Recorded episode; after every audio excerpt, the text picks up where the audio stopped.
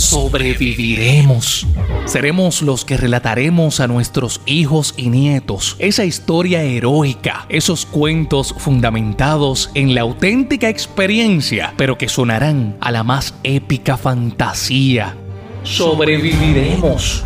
Seremos los que, con el asombro hiperrealista de quien experimenta ese sentimiento de extrema veracidad, utilizaremos aterradoras onomatopeyas para describir los vientos atroces de la gran tempestad que oscureció calles, destrozó espacios, sofocó pasiones, frustró ilusiones, apagó vidas y a muchos obligó a escapar. Sobreviviremos seremos los que explicaremos cómo el aparentemente simpático concepto del emprendimiento pasó de ser una arriesgada moda a una necesidad, cómo entre la desesperación convertimos nuestro tiempo en mercancía barata, cómo empeñamos nuestros autos, nuestras joyas preciadas, nuestras ideas mejor ancladas, nuestras aspiraciones cuya realización una vez dimos por inevitable sobreviviremos. Seremos los que ilustraremos con nostalgia esos días en que salimos a la calle a defendernos ante las más flagrantes agresiones a esa ciega confianza que un día ofrecimos por confundir democracia con libertad. Y también reflexionaremos sobre el malestar causado por esa alimentación incompleta, esas tripas revueltas, esa salud confusa, esos bolsillos quebrados, que en medio de la explosión social, muchos disfrazamos de simple defensa de la dignidad.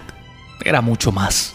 Sobreviviremos seremos los que hablaremos con las siguientes generaciones mientras se nos estremece el corazón sobre cómo la tierra sacudió la reducida sensación de seguridad que albergábamos y destruyó desde los cimientos edificaciones, pretensiones renovadoras, lealtades y las pocas ganas de dormir que nos quedaban. Sobreviviremos. Y tal como mi abuelo me hablaba de la amenaza nuclear, o del terremoto de San Fermín, seremos los que contaremos a los que no han nacido o aún no logran asimilar los vaivenes de la existencia humana, que justo cuando empezábamos a divisar a la distancia un pequeño atisbo de anhelada normalidad, una amenaza mediáticamente armagedónica y para el mundo de lo tangible una aterradora incógnita, nos mandó a descansar y ya no hubo a dónde escapar, pues comprendimos a cabalidad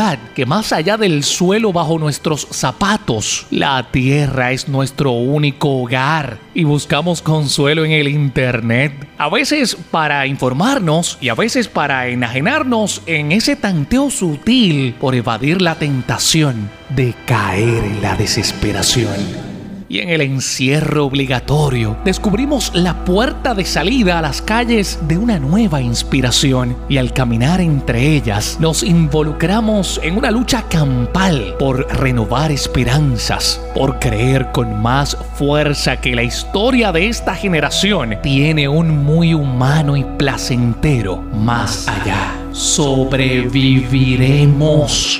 Y esa humanidad del mañana nos observará con la más devota admiración y erigirán estatuas en honor a nuestra combatividad e instaurarán tradiciones alusivas a nuestra solidaridad. Y será costumbre ejemplificar nuestra gallardía y el legado de nuestra creatividad habrá dejado una huella imborrable en los pasillos de la historia y esta generación nuestra de poco presupuesto y grandes pasiones se alzará como referente insuperable de la más genuina voluntad.